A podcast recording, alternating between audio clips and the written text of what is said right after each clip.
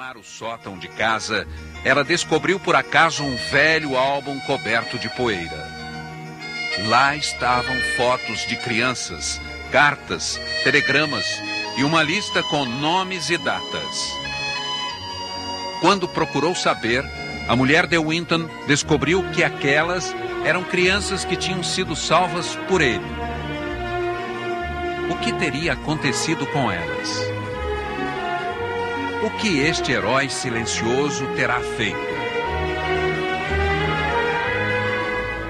Quando tinha apenas 29 anos, Winton viajou para a Tchecoslováquia em companhia de um amigo nas férias de fim de ano. Lá ficou impressionado com o clima de medo. A Tchecoslováquia já estava sob o domínio da Alemanha nazista. Winton teve uma ideia: tentar mandar para fora da Tchecoslováquia crianças de famílias perseguidas. Começou a escrever por conta própria para vários países pedindo ajuda. Organizou uma primeira lista de nomes. Somente a Inglaterra e a Suécia aceitaram receber aquelas crianças. Winton organizou a viagem. Era uma decisão difícil. Para escapar do horror nazista, as crianças teriam de ser mandadas para longe dos pais. Nunca me esqueci da angústia que pude ver no rosto dos meus pais, diz esta mulher. As crianças que partiram para um lugar seguro, a Inglaterra, não sabiam, mas jamais veriam os pais de novo. Os pais, a maioria judeus, morreriam nos campos de concentração nazistas. Eu entendi que não veria os meus pais de novo.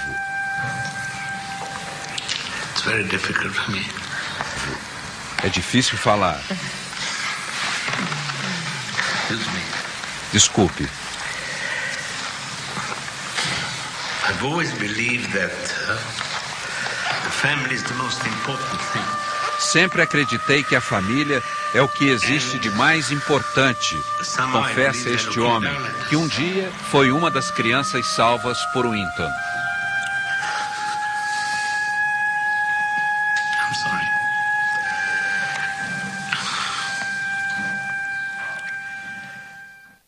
crianças desembarcaram na Inglaterra, lá estava Nicholas Winton esperando por elas. Winton só lamenta que o último trem, que traria 250 crianças, não tenha conseguido sair da Tchecoslováquia. As crianças que tiveram tempo de embarcar para a Inglaterra na caravana organizada por Winton foram encaminhadas para casas de família e abrigos. Winton nunca falou sobre o que tinha feito. Espalhadas por vários países, as crianças cresceram sem ter notícias do benfeitor. O bem que Winton fez rendeu frutos.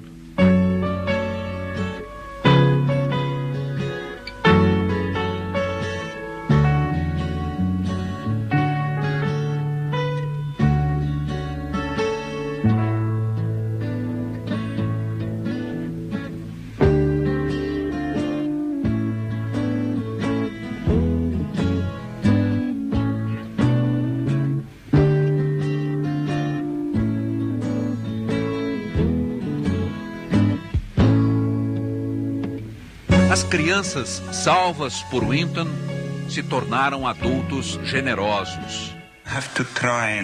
Para uh, expressar a gratidão pelo que aconteceu comigo, tento ajudar os outros. Hoje, trabalho dois dias por semana como voluntário num hospital infantil. Um programa de TV inglês encheu o auditório de sobreviventes que foram salvos por ele quando eram crianças, mas nunca o tinham encontrado. Primeiro, a apresentadora avisa a Winton que a mulher sentada ao lado tinha sido uma das crianças que ele salvou.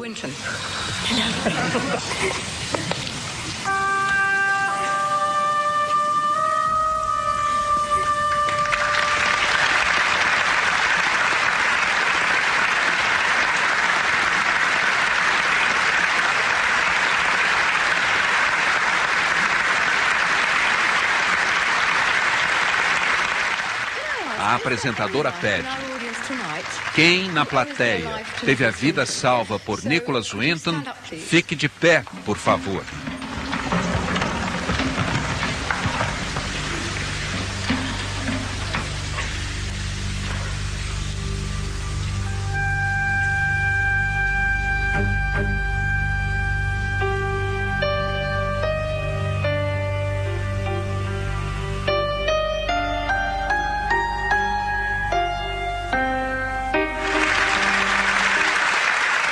Agradecimento vem em forma de aplausos demorados e lágrimas.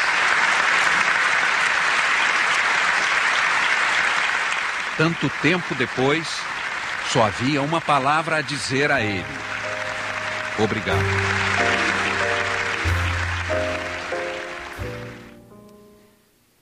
Muito boa noite, que bom que você decidiu estar conosco. Nós estamos finalizando uma série com o título O Poder da Atitude. Atitudes como essa podem mudar a vida de tantas pessoas.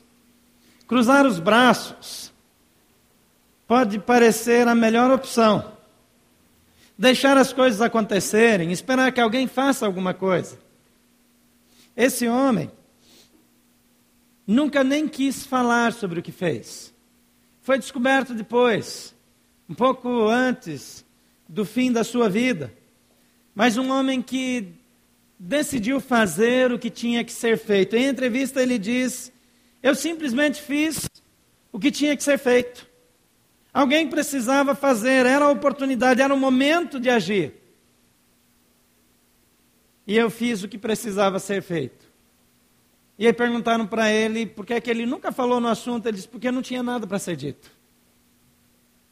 Frequentemente, heróis nunca se percebem heróis. Mas a atitude tem esse poder extraordinário de mudar destinos. Durante essa série, nós falamos inicialmente sobre como nós podemos ter uma vida bem-sucedida tomando atitudes certas. Mas também na segunda mensagem, abordamos como relacionamentos podem ser transformados. Às vezes nós perdemos um relacionamento. Frequentemente alguém diz: se eu pudesse voltar atrás, se eu pudesse ter uma nova oportunidade.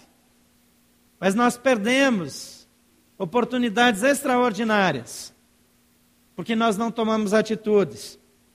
A seguir, aprendemos sobre atitudes certas para restaurar a nossa casa. Na sequência, ainda, vimos como vencer os maus hábitos e na semana passada, como nós podemos vencer crises, tomando atitudes. Hoje nós queremos finalizar essa série de mensagens. Eu espero que através dos vídeos e das palestras você tenha sido desafiado a tomar atitudes melhores, a agir, a não esperar para ver no que vai dar, mas agir Deus te fez capaz de tomar atitudes. Deus te deu o poder de tomar decisões que talvez ninguém nunca descubra, talvez só descubram lá no fim, nos últimos anos de vida. Mas fez toda a diferença a atitude desse homem na vida daqueles meninos e meninas. Se ele tivesse conseguido levar as últimas ainda, mais duzentas e tantas crianças teriam sido salvas. O Haiti, nesse momento, passa por um surto de cólera. Homens e mulheres voluntários de várias partes do mundo estão lá, correndo risco de morte, se expondo. Contrair uma enfermidade num lugar desses é muito fácil. Mas há uma nova história sendo escrita naquele país. Daqui a alguns anos, nós vamos ouvir sobre os heróis Heróis que se dedicaram, heróis que morreram. Eu, quando vou ao Haiti, eu fico na casa de um homem médico que ele dedicou a sua vida para cuidar de haitianos infectados pelo vírus da AIDS. Num dia, num acidente, ele se feriu com uma seringa que estava infectada. Contraiu o vírus da AIDS, morreu alguns anos mais tarde. A esposa, triste com a perda do marido, é, cedeu a casa para que ela pudesse continuar sendo utilizada, uma casa muito boa. é, para apoiar o povo haitiano. E até hoje, naquele lugar, muitos voluntários passam algum tempo da sua vida para se dedicarem àquele povo que precisa tanto da nossa ajuda. Situações como essa existem em vários lugares. O sertão nordestino é um lugar onde os níveis de vida são próximos aos do Haiti, dentro do nosso país. Pessoas sem apoio, sem cobertura, sem saúde, sem, sem espaço para morar. Mas as nossas atitudes não dizem respeito apenas a, a pessoas carentes no mundo. Diz respeito ao casamento, diz respeito aos relacionamentos, à amizade, diz respeito a tudo que está ao nosso redor. E eu e você somos desafiados a agir para viver bem. Hoje eu quero falar sobre atitudes para conquistar uma vida extraordinária. Agora veja que eu não estou propondo atitudes egoístas. Por vida extraordinária, eu quero dizer uma vida é, que descreve um padrão acima da normalidade, uma vida com satisfação plena, que ao chegar o fim, terá valido a pena. Talvez uma vida como a de Ethan, que lá no fim ele olha de volta e diz: valeu a pena. Valeu a pena. Algumas pessoas, quando os anos passam, só tem dor e frustração. A sua vida vale a pena? João 10, 10 diz: o ladrão, se referindo ao inimigo de Deus, que a Bíblia chama de Satanás. Jesus diz: o ladrão vem apenas para roubar, matar e destruir.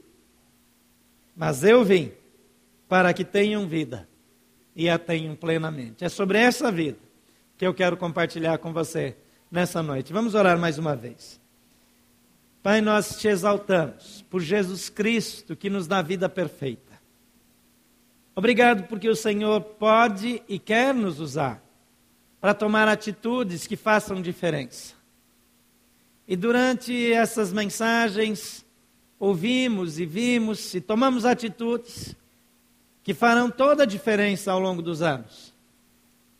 Mas queremos pedir que nessa noite o Senhor fale diretamente conosco, porque cremos que precisamos da tua intervenção sobrenatural. Então toma liberdade entre nós.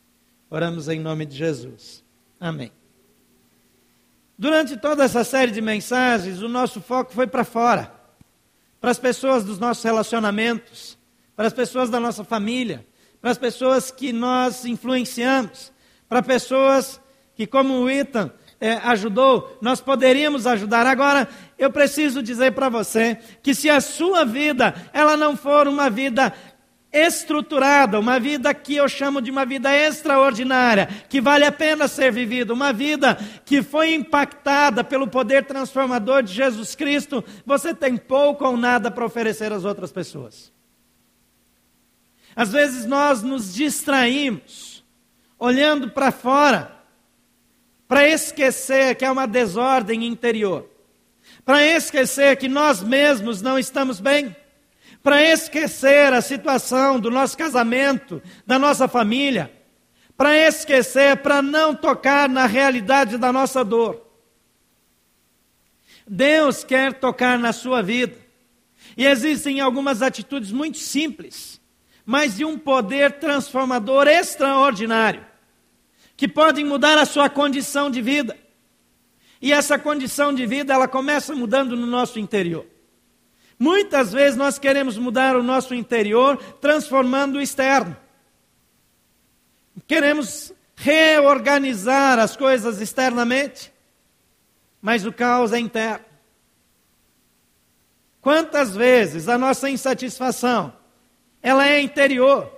Mas nós extravasamos, nós reclamamos com as pessoas, nós é, é, nos irritamos, nós perdemos a paciência com facilidade, criticamos tudo e todos. Mas o problema é interno.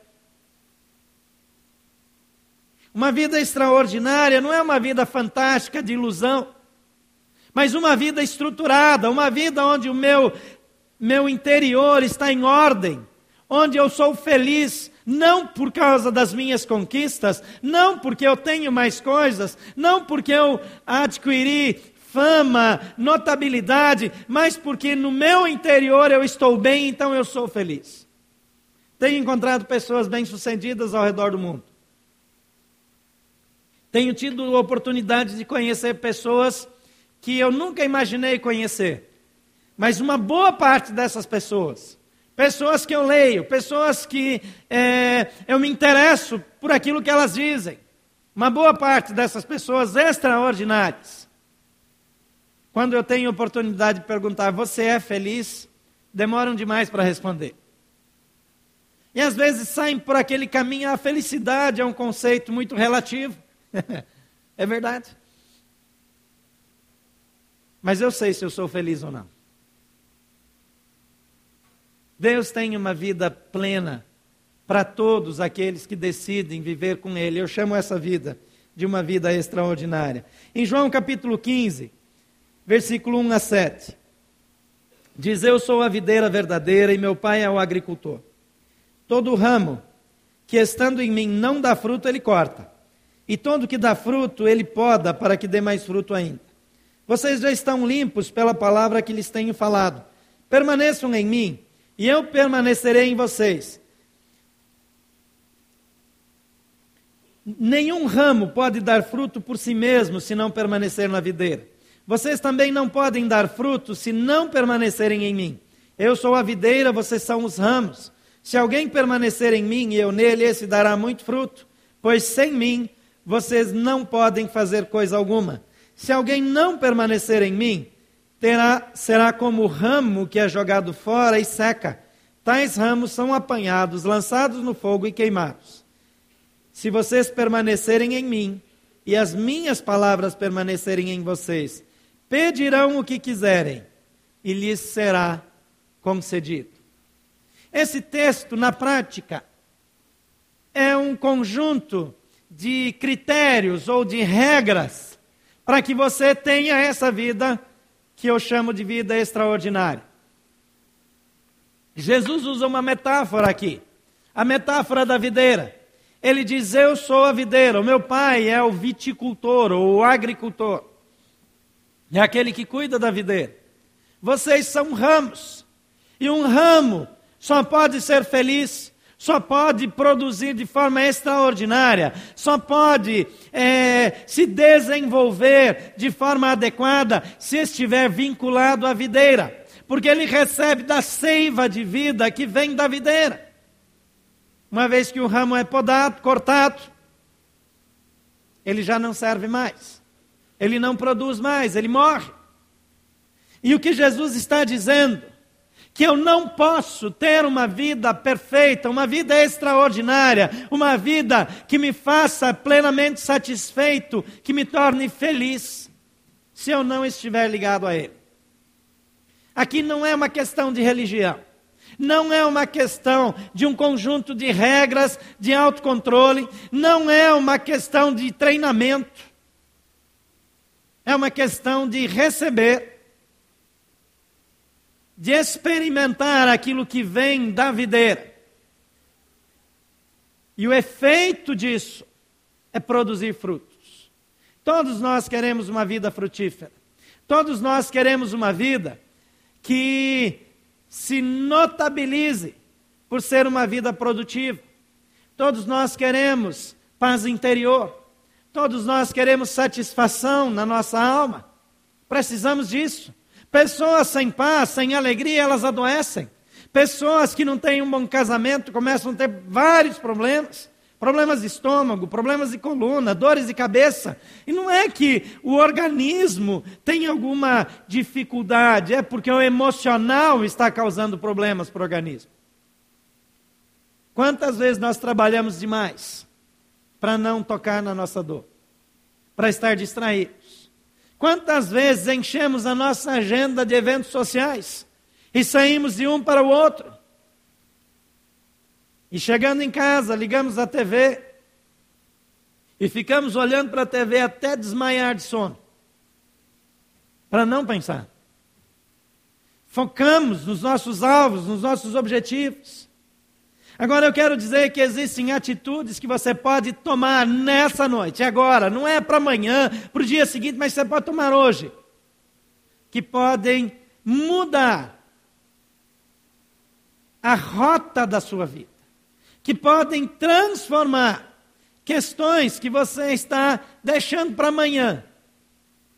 E amanhã você pode colher frutos, frutos que vão ser frutos de alegria, de satisfação plena.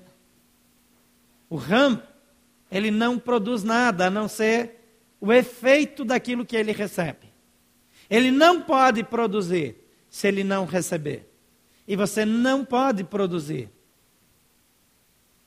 algo satisfatório se você não receber da videira verdadeira, que é Jesus Cristo. Primeira atitude, coloque aí no seu esboço, se você pegou um esboço como esse na entrada, essa é a hora que você pode usá-lo e preencher aí. Coloque em primeiro lugar, encontre a verdadeira fonte de satisfação. Encontre a verdadeira fonte de satisfação. Nós temos várias fontes na vida que nos dão prazer. Pessoas têm prazer em atividades diferentes. Alguns têm prazer jogando futebol. Alguns têm prazer quebrando a perna do adversário no futebol. Alguns têm prazer jogando tênis. Outros têm prazer nos vendo jogar tênis. Principalmente os nossos professores, Isaías e o Lúcio, assim, eles se divertem muito, devem dar boas gargalhadas depois que a gente vai embora. Agora, o prazer, ele pode vir de uma forma artificial. Eu posso cheirar cocaína, por exemplo. Eu posso usar o crack. Eu posso beber até ficar feliz. E ninguém vai dizer que alguém que bebeu está rindo muito não está feliz. Agora, existe a fonte certa que traz satisfação. Qual é a diferença de uma fonte para outra? As várias fontes, carreira, casamento, sexualidade, é, amizades, etc, etc, etc. Elas trazem um prazer que você precisa sentir de novo, de novo e de novo. Junto com a satisfação, trazem a característica da insaciabilidade. Você sempre vai precisar de novo daquela emoção para voltar a se sentir feliz. Quando você busca na fonte certa, você fica satisfeito.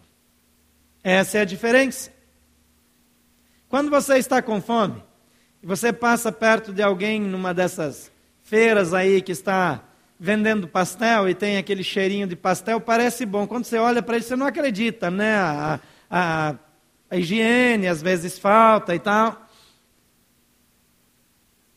Mas quando a gente anda alguns dias lá na África, nos primeiros dias, em alguns países da África, em alguns dias a gente come barrinha de cereal e fica tão feliz com a barrinha de cereal, especialmente porque a gente olha para as alternativas e aí a gente diz: barrinha de cereal é a melhor invenção do mundo.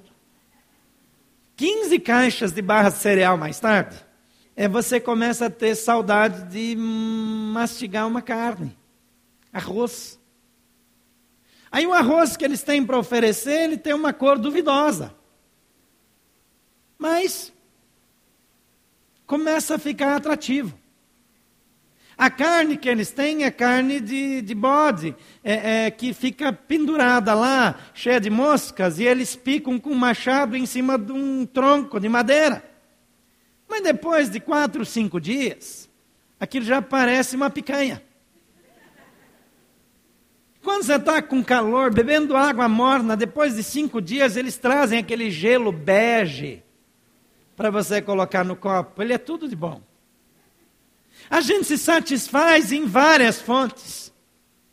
A diferença é que há uma fonte que nos satisfaz de forma permanente. Jesus diz, João 15, versículo 1, que nós já limos: Eu sou a videira e o meu pai é o agricultor. Eu sou a fonte da seiva de vida. Eu sou a fonte. Eu sou a única fonte perfeita. Lá em Jeremias, no capítulo 2, versículo 3, diz assim: O meu povo cometeu meus dois crimes. É Deus falando sobre os seus seguidores. Eles me abandonaram a mim, fonte de água viva, e cavaram as suas próprias cisternas, cisternas rachadas, que não retêm água. Água de cisterna eu conheci no sertão nordestino, porque não chove, como aqui tem vários meses do ano que não chovem, lá às vezes tem vários anos que não chovem também. Então eles têm, em alguns lugares, algumas cisternas, que no passado foi feito um programa do governo que levou algumas ONGs também, e fizeram cisternas que captam a água do, dos telhados. Aquela água de cisterna, ela não é boa para beber. É uma água ruim. Ela fica velha, mas ela é boa para limpeza. Agora, o que Deus está dizendo, eu sou a fonte de água pura e limpa e fresca. Mas o meu povo foi beber água de cisterna e de cisterna rachada, que depois de um tempo ele volta à lata seca. Não tem mais, não satisfaz mais. Quando nós voltamos sempre à mesma fonte, para buscar satisfação que é longe de Deus, o que acontece é que nós eh, acabamos chegando naquela fonte e aquilo já não nos satisfaz mais. Aquilo que antes parecia indispensável, agora não satisfaz mais. Aquilo que parecia ser o melhor, já não satisfaz. Então encontre a verdadeira fonte, que é Jesus Cristo. Veja bem, não se trata de religião. Eu não estou dizendo troque de religião. Estou dizendo mude a fonte da sua satisfação. Há um tipo de satisfação que só vem através do relacionamento com Jesus Cristo. E isso nos torna perfeitamente felizes e satisfeitos. Segunda atitude, troque a sua providência pela provisão divina. Nós temos a tendência de controlar. Em João 15, 2 diz: Todo ramo que estando em mim não dá fruto, ele corta, e todo que dá fruto, ele poda, para que dê mais fruto ainda. Eu não sei quanto você conhece de videira, eu imagino que quem mora aqui há muitos anos não conheça muito. Quem vem do sul e algumas regiões já do norte e nordeste, que agora tem cultivado uvas, é, percebe um pouco mais. Eu cresci com videiras perto da minha casa. E tem uma época do ano que a gente precisa podar essa videira. Então imagine que essa videira ela tem um ramo que sai diretamente do tronco principal. Mas nesse ramo saem vários outros ramos. Esses ramos que saem daqui, de um ano para o outro, eles não produzem nada. Eles roubam seiva, mas não produzem. Então o viticultor, ele vem, ele tira todos os ramos que saem do ramo que saiu diretamente da videira.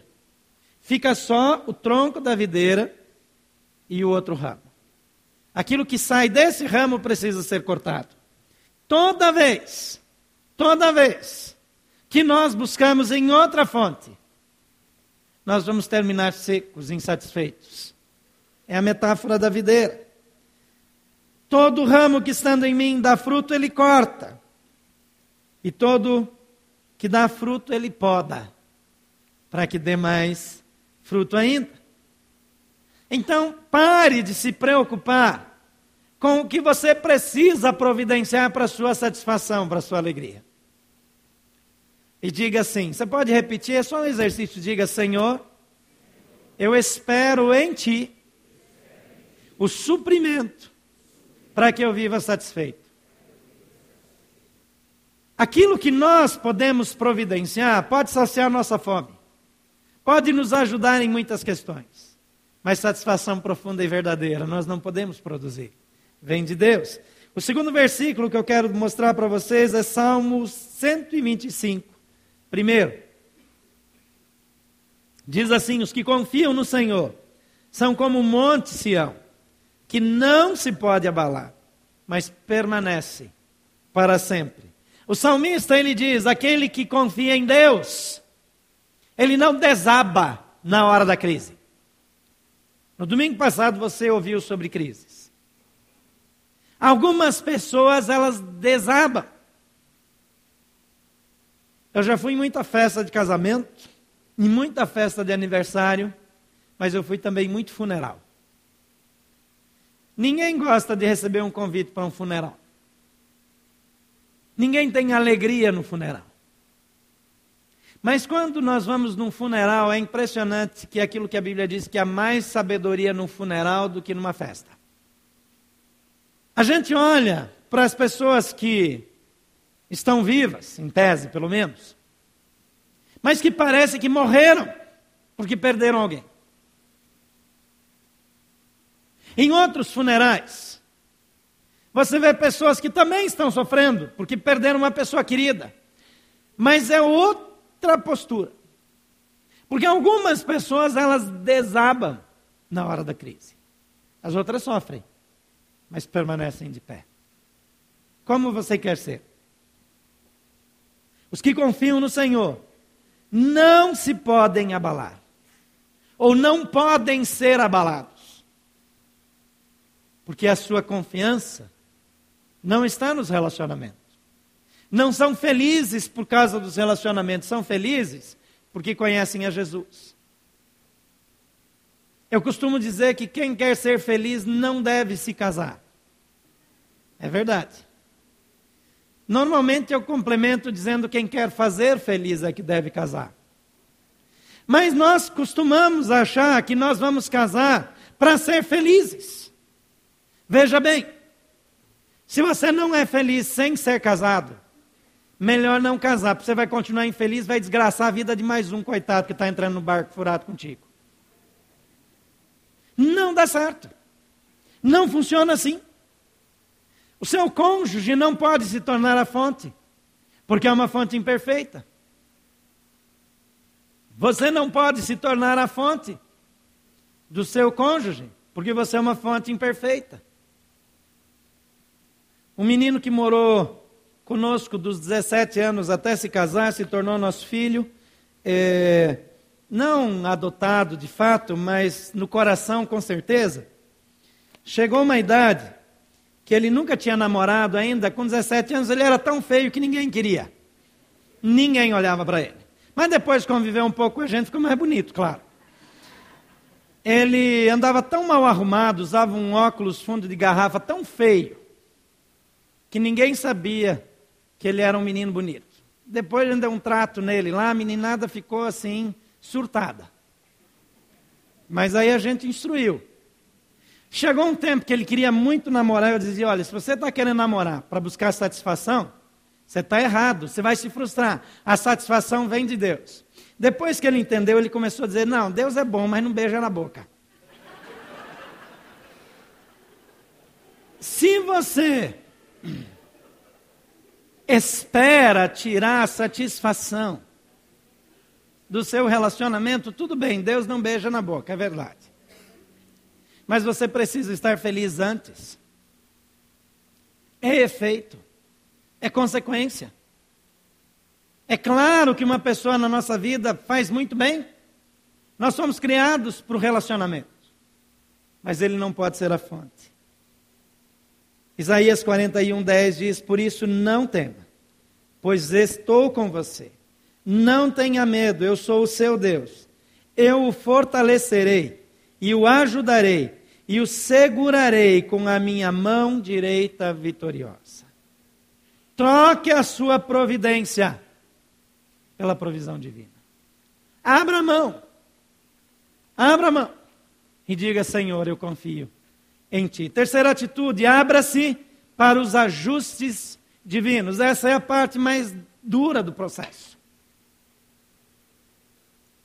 Existem ajustes Dificuldades e problemas frequentemente são usados por Deus para a nossa formação. Vou repetir. Frequentemente, Deus usa dificuldades e problemas na minha vida e na sua vida para nos formar. para nos fazer crescer, para melhorar a nossa, a nossa desenvoltura, o nosso desempenho. Em João 15, 2 diz: Todo que dá fruto, ele poda, para que dê mais fruto ainda. Quando o agricultor pega aquela brítola ou brístola, como dizem os italianos, que é uma espécie de uma tesoura, que ele aperta e, e vai cortando, aumenta a pressão. E vai cortando os ramos, aquela e corte, aquela poda causador. Mas a dor da poda torna você mais produtivo. Você tem passado por problemas, tem enfrentado dificuldades, tem passado por lutas, por crises. Eu quero dizer para você, isso pode ser bênção na sua vida. Porque frequentemente Deus usa dificuldades e problemas para abençoar você.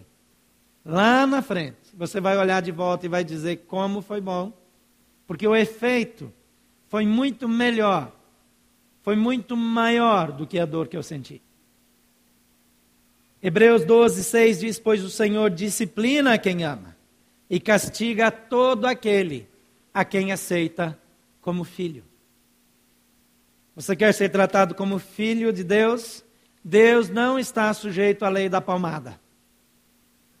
Deus não está. Ele vai usar vara na sua vida. E não é só palmada.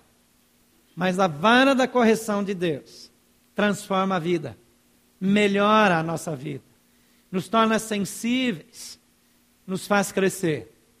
Então, abra-se para os ajustes divinos e faça uma oração mais ou menos assim. Se você nunca vai fazer, faça agora. Diga: Senhor, fique à vontade para tratar comigo.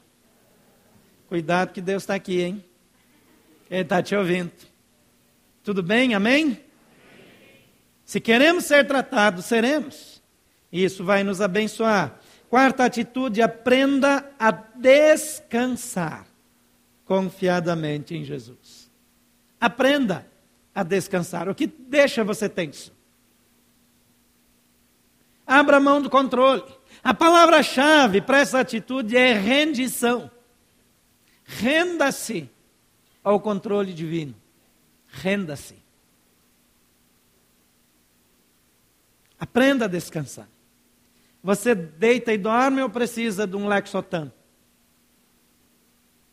Você é do tipo que precisa é, relaxar, fazer um exercício de meditação para conseguir dormir? Algumas pessoas não têm problema nenhum para dormir. Dormem em sala de aula, dormem no trabalho, dormem durante a pregação, no domingo à noite. Agora, outras pessoas têm uma tremenda dificuldade para relaxar, porque a mente começa a, a, a lembrar dos problemas, das dificuldades, da, daquilo que tem para amanhã, das contas. A ansiedade, o estômago começa a, a ficar cheio de acidez. Então, aprenda a descansar. João 15, 4 diz: permaneçam em mim, e eu permanecerei em vocês. Olha para Jesus, olha de volta, e diz: Eu confio em ti. Nenhum ramo pode dar fruto por si mesmo se não permanecer na videira. Vocês também não podem dar fruto se não permanecerem em mim. Eu volto a dizer, Ele é a fonte da seiva de vida. É nele que eu preciso me apegar. Tem problema no casamento? Se apegue a Jesus Cristo.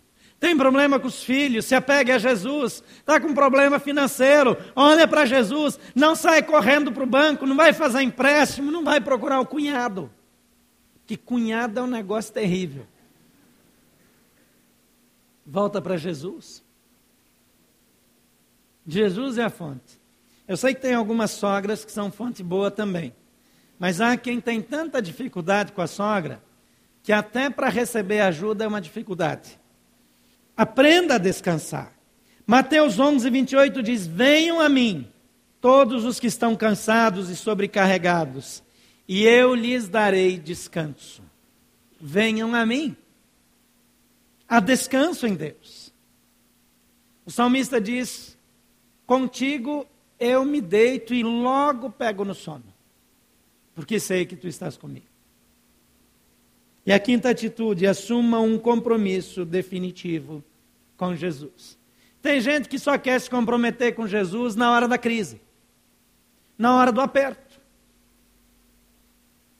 Aí a vida não se torna extraordinária, é uma vida que parece uma gangorra. Uma hora está em cima, outra hora está embaixo. Renda-se completamente a Jesus. Assuma um compromisso definitivo. João 15, 6 e 7 diz: Se alguém permanecer em mim, será como o ramo, se alguém não permanecer em mim, perdão, será como o ramo que é jogado fora e seca. Tais ramos são apanhados, lançados ao fogo e queimados. Se vocês permanecerem em mim e as minhas palavras permanecerem em vocês, pedirão o que quiserem e lhes será concedido se permanecer. Eu lembro da história de dois, é, de três amigos pescadores. Um deles chamava Linaldo. Qualquer semelhança é mera coincidência. E Linaldo, quando era criança, tinha frequentado uma escola bíblica. Mas depois nunca mais foi. E eles foram pescar no mar com um barquinho desses de pescar em, em, aqui no Lago Paranoá. E aí começou a dar vento, começou a entrar, começou a entrar água no barco. E eles já não sabiam o que fazer, eles lembraram do Linaldo, falaram, Linaldo, você é o único que frequentou a igreja aqui, você aprendeu a orar, não aprendeu? Eu falei, pai, mas faz tantos anos, tem mais de 40 anos que eu não faço uma oração. Ele disse, mas é a nossa única esperança. Eu disse, tudo bem, vou tentar. Ele disse, ó oh, Deus, tem 40 anos que eu não peço nada para o Senhor. Se o Senhor nos livrar aqui, eu prometo que nos próximos 40 anos eu não volto a incomodá-lo. Às vezes nós queremos nos relacionar com Deus desse jeito. Só na hora do aperto, da dificuldade. E a atitude que você precisa tomar é assumir um compromisso definitivo com Jesus Cristo, de permanecer. Salmo 37, 5 diz: entregue o seu caminho ao Senhor, confie nele, e ele agirá. Como vai a sua vida? Por favor, feche seus olhos. Não tem nada místico em fechar os olhos, não, não tem nenhum. Tem nada especial, é só para você não se distrair com ninguém, não ficar olhando para os outros para que você tenha uma certa privacidade. Talvez você aprendeu várias atitudes a serem tomadas para abençoar outras pessoas, para melhorar relacionamentos, para melhorar seu casamento. Mas no fim dessa série de mensagens você diz: Eu não estou bem. Falta alguma coisa na minha vida. A Bíblia diz que Jesus é a fonte. Não há outra fonte. Não há outro lugar. Não há ninguém que possa dar o que Jesus tem para dar. E ele diz: Eis que estou à porta e bato. Se alguém ouvir a minha voz e abrir a porta, eu entrarei.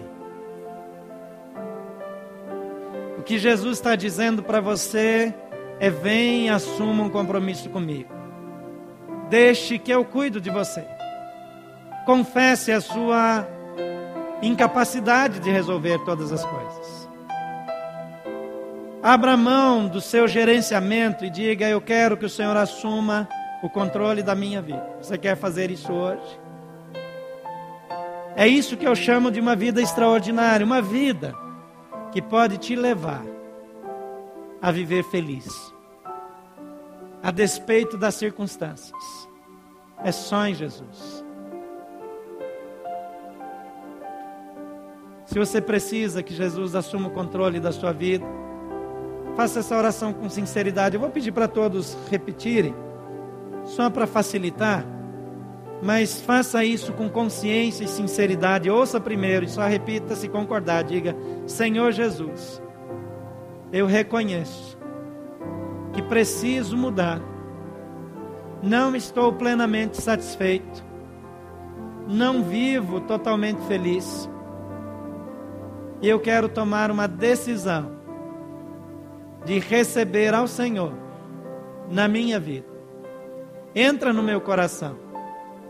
Muda a minha realidade. Assume o controle. Eu te declaro Senhor da minha vida. Toma liberdade em minha vida. Em nome de Jesus.